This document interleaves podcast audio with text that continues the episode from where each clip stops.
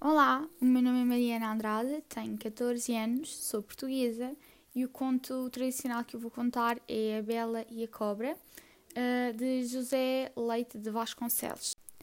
Era uma vez um rei que tinha três filhas, uma das quais era muito formosa e ao mesmo tempo dotada de boas qualidades. Chamava-se Bela. O rei tinha sido muito rico, mas por causa do naufrágio ficou completamente pobre. Um dia foi fazer uma viagem, porém perguntou às filhas o que queriam que lhe trouxesse. Eu, disse a mais velha, quero um vestido e um chapéu de seda. Eu, disse a do meio, quero um guarda-sol de cetim. E tu o que queres? perguntou a filha mais nova. Uma rosa tão linda como eu, respondeu ela. Pois sim, disse ele. E partiu para a sua viagem. Passado algum tempo, trouxe as prendas para as suas filhas e disse à mais nova: Pega lá essa linda rosa, bem caro ficou-me ela. Bela ficou preocupada e perguntou ao pai o porquê de lhe ter dito aquilo. Ele, a princípio, não lhe quis dizer, mas tantas instâncias fez ela que ele acabou por lhe responder que no jardim onde tinha colhido aquela rosa encontrou uma cobra, que lhe perguntou para quem era. E ele respondeu que era para a sua filha mais nova. E ela disse que ele havia de levar, senão era morto. Depois ela disse: meu pai, não tenha pena que eu vou.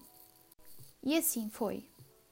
O Loki entrou no palácio e ficou admirado de ver tudo tão ansiado, mas ia com um bocadinho de medo. Pai esteve lá pouco tempo e depois foi-se embora. Bela, quando ficou só, foi a uma sala e viu a cobra. E aceitar quando começaram a ajudá-la a despir-se.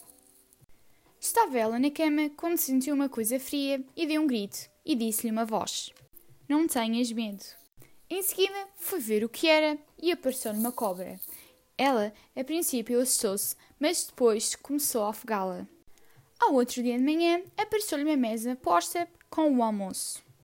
Ao jantar, viu por a mesa, mas não viu ninguém. À noite, foi sentar e encontrou a mesma cobra. Assim viveu durante muito tempo, até que um dia foi visitar o pai, mas quando ia sair, uma voz disse-lhe: Não te demores acima de três dias, senão morrerás continuou o seu caminho e já se esquecia do que a voz lhe tinha dito. Tinham passado três dias quando se lembrou que tinha de voltar.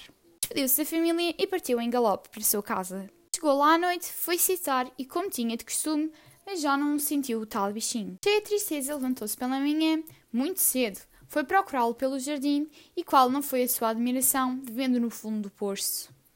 Ela começou a afagá-lo chorando, mas quanto mais chorava, caía-lhe lágrimas e lágrimas, até que, caiu-lhe uma lágrima no peito da cobra.